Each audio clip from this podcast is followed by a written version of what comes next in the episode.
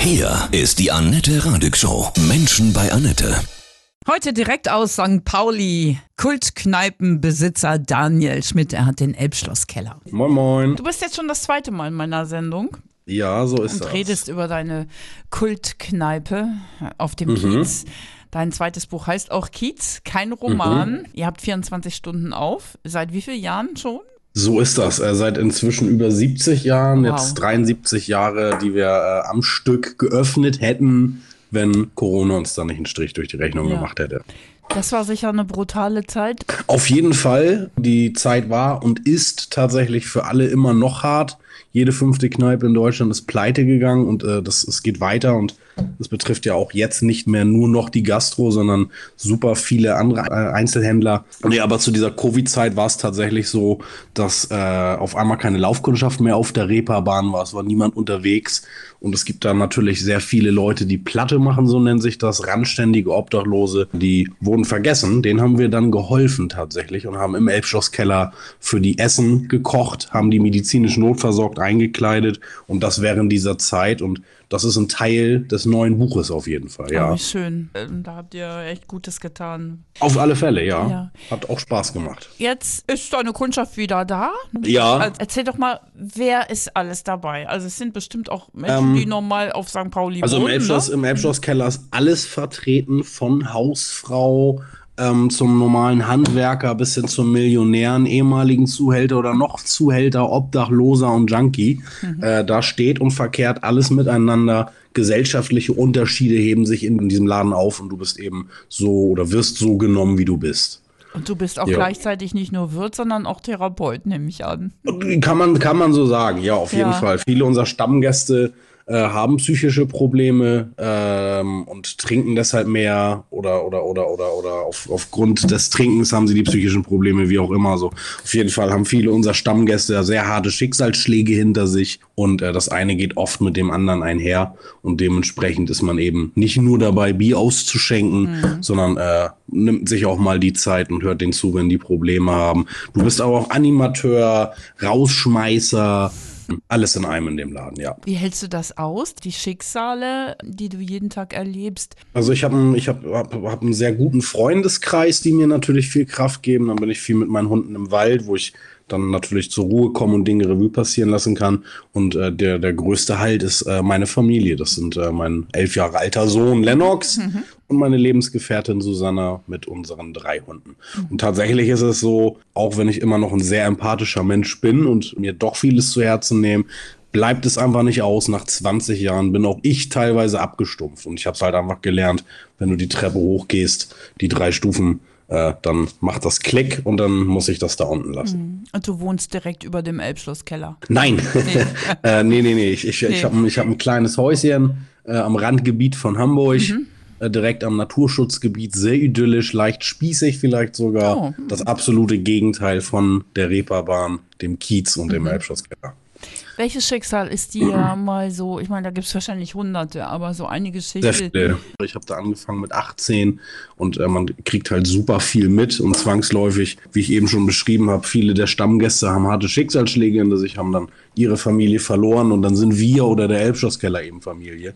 Ähm, und die, die, die sind mir eigentlich alle im Herzen. Und gerade jetzt durch diese Covid-Zeit ist es häufig passiert, ähm, jetzt wo man wieder aufhaben durfte, dass ich Gäste gesehen habe, die ich so gar nicht mehr auf dem Zettel hatte, weil es einfach, wie gesagt, sehr viele Menschen sind. Und wenn ich dann das Gesicht gesehen habe, äh, ging mir sofort ein Lächeln über die Lip- Lippen und äh, äh, dann sind wir uns in die Arme gefallen und haben uns gefreut.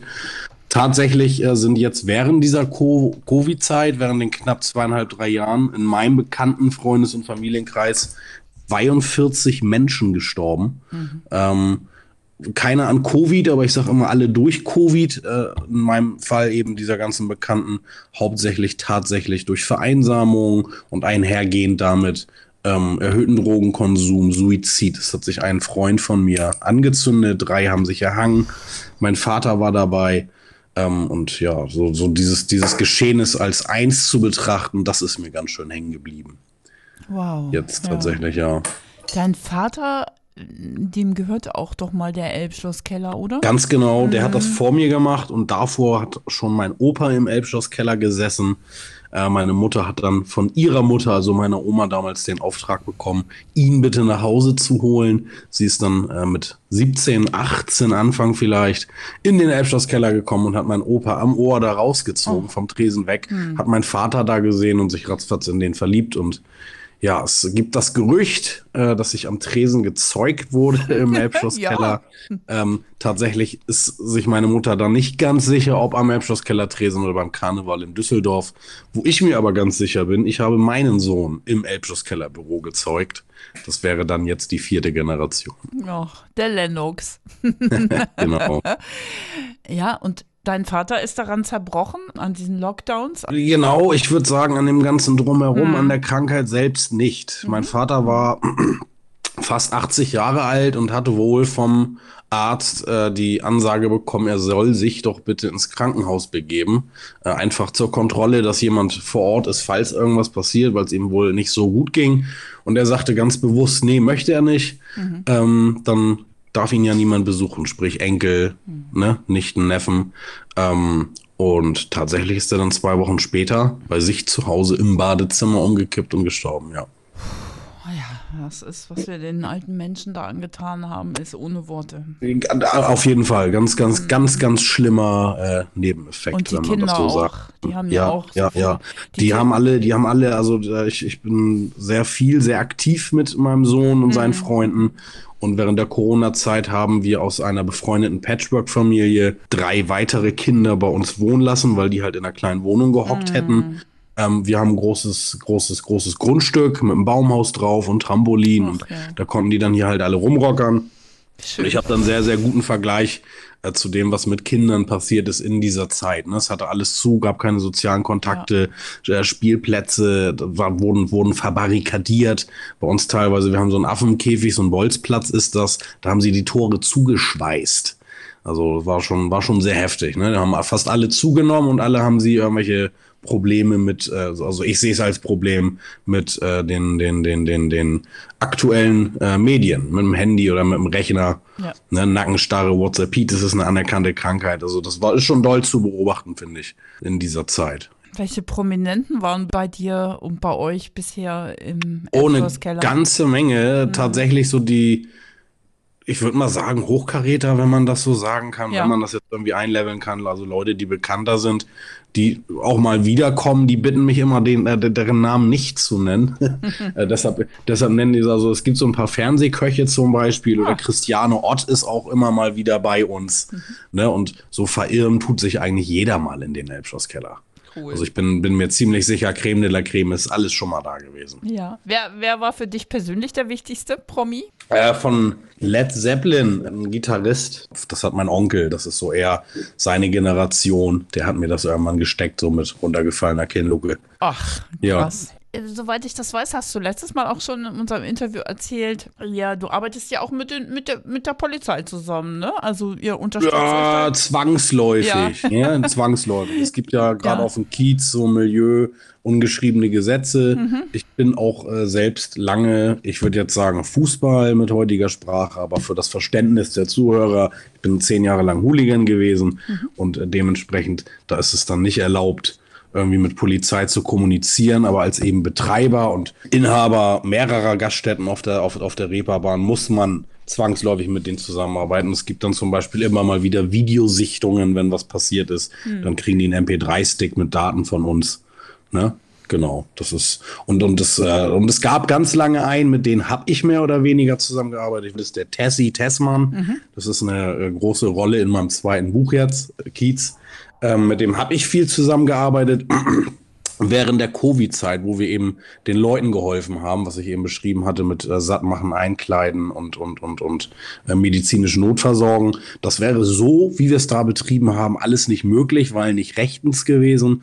Und da hat damals der bürgernahe Beamte, der Tessie, äh, dafür gesorgt, dass es eben doch funktioniert. Als Beispiel ist dann das Ordnungsamt auf der anderen Seite des Elbschlosskellers längs gegangen, zu dritt, zu viert und haben demonstrativ richtig schön mit Nackenstarre äh, auf die auf die auf die andere liegen äh, an andere Seitenstraße äh, geguckt äh, und zwar zur Regenrinne. Also ja. so wir sehen nichts nach dem Motto und das haben wir dem Testmann zu verdanken. Ohne ah, den hätten toll. wir die Menschen nicht satt machen können und ich bin mir sehr sehr sicher, dass wir auch tatsächlich einigen das Leben gerettet haben damals bei der hm. Aktion. Ja.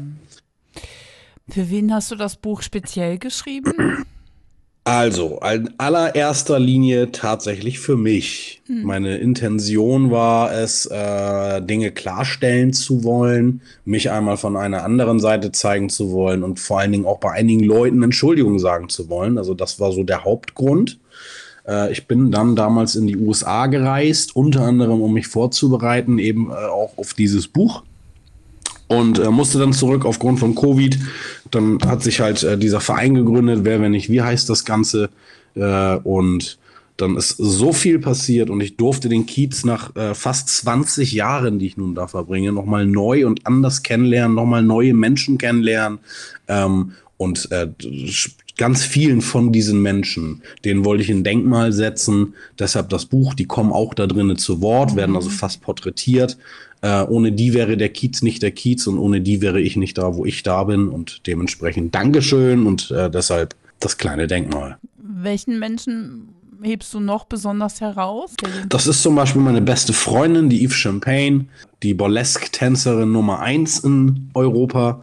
Da war ich gerade vorgestern zu ihrer neuen Show. Die haben da gerade ein Halloween-Special. Mhm. Ähm, sehr abgefahrene Sache, ja. Und äh, sie ist halt also einmal ein gran grandioser Mensch. Ich sag gerne, sie ist mein weiblicher Zwilling. Eine Powerfrau, Ausstrahlung, Charisma, nicht wegzudenken vom Kiez. Super wichtig, hat auch einen an der Klatsche. äh, ich glaube, deshalb mache ich sie so auch so gerne oder deshalb ziehen wir uns an irgendwie. Man spiegelt sich so im anderen ein bisschen wieder. Nee, aber das ist auch einer der sehr, sehr wichtigen Menschen in meinem Leben und in diesem Buch auf jeden Fall. Jemand, der jetzt in Mainz wohnt, war ja wahrscheinlich bei dir noch nicht oder generell mhm. noch nicht auf St. Pauli auf dem Kiez. Äh, kannst du mal diese Atmosphäre beschreiben? Der Kiez selber ist eigentlich wie ein kleines Dorf. Mhm. Äh, da leben um die 30.000 Menschen so irgendwie in dem Dreh. Und wenn dann tagsüber die Sonne scheint und Kindergärten und Schulen aufhaben und du da Kiddies rumlaufen siehst, dann, dann, dann. Kann es auch so ein bisschen tatsächlich eine idyllische Atmosphäre haben, wie halt eben auch auf dem Dorf, jeder hilft sich und jeder weiß irgendwie voneinander. Abends, wenn dann das Licht aber ausgeht, dann äh, hast du da eine absolute Parallelwelt. Man könnte das vielleicht so ein bisschen wie Jekyll und Mr. Hyde vergleichen. Zwar unter zwei kom komplett unterschiedliche Gesichter. Nee, und der Kiez hat ein super, super eigenes Flair und Spirit. Ich bin viel in der Welt unterwegs gewesen, auf anderen Kontinenten und das ist fast eine einzigartige Sache, dass du einen Ort hast, wo sich super viele Menschen angesammelt und gefunden haben, die wenn auch unterschiedlich, alle gleich sind in ihrer Art und Weise mit Toleranz umzugehen. Ja, den äh, anderen einfach sein zu lassen, leben zu lassen. Du kannst da fast alles machen, was du möchtest, ohne fair oder beurteilt zu werden. Und äh, dementsprechend ist das eine super, super entspannte, freie Aura, finde ich. Das schönste Miteinander in dieser Welt für mich auf jeden Fall. Da können wir doch alle noch davon lernen, weil das ist ja genau das, was gerade Auf fehlt, jeden Fall. Ne? Kommt mal rum in den. Elbschlusskeller. Ganz speziell rate ich euch zwischen Montag und Donnerstag. Dann sind nämlich nicht so viele Touristen da, sondern mhm. äh, noch die Stammgäste, die wir haben. Und äh, dann kann man, kann man, kann man eben diesen Spirit, diesen Flair nochmal ganz original erleben. Und äh, ja, mit uns gerne ein Bierchen trinken und mhm. äh, äh, sich selber ein Bild davon zu machen, was es heißt, Toleranz zu leben und nicht nur zu predigen. Ja, super. Und trinkst du auch noch Bierchen mit oder sagst du als ähm, Nee, am Tresen leider mhm. nicht mehr. Das funktioniert für mich ja. nicht. Äh, ich habe nach 20 Jahren so viel durch. Ich bin und bleibe ein Feierprinz. äh, ich trinke gerne mal im Urlaub ein oder bei meinem Nachbarn mhm. auf der Terrasse, aber auf der Reeperbahn macht das bei mir ganz schnell Klick auf mhm. Freitag und dann bin ich erst am Mittwoch zu Hause. Nee, das äh, jetzt als Vater ja. vom elfjährigen Sohn, Nein. das muss nicht mehr sein. Ne? Ja, genau. super. Du bist so für die Menschheitsfamilie da, so klingt es irgendwie. Ein mhm, Mann der ja. neuen Zeit tatsächlich. Was für eine Lebenskraft fühlst du? Also ich selber würde von mir sagen, also ich bin zum Beispiel auch religiös. Mhm. Ähm, ich glaube an Gott. Ich würde aber von mir sagen, ich glaube nicht an die Kirche und ich glaube nicht an die Religion. Ähm, ich würde auch von mir sagen, ich bin ein Mann der Wahrheit, so wie alle anderen auch. Flunker ich mal oder lüge dann doch leider, bin aber so selbstreflektiert und arbeite an mir, dass ich das dann äh, spätestens am Abend ähm, Revue passieren lasse und mich dann am nächsten Tag dafür rechtfertige, entschuldige, das aufkläre, wie auch immer. Also generell bin ich jemand, äh, ich möchte, möchte, dass es allen gut geht und das denke ich, lebe und äh, äh liebe ich auch. Das strahle ich aus. Jesus würde ja. bei dir auch eintrinken gehen, glaube ich. Der wird das ich hoffe. mein Onkel wäre begeistert. Ja. Ach, Daniel, von Herzen alles Gute und vielen Dank ja. für diese berührenden Einblicke in ja, deinen Kult Elbschloss Keller auf dem Kiez. Okay. Ich danke dir. Tschüss.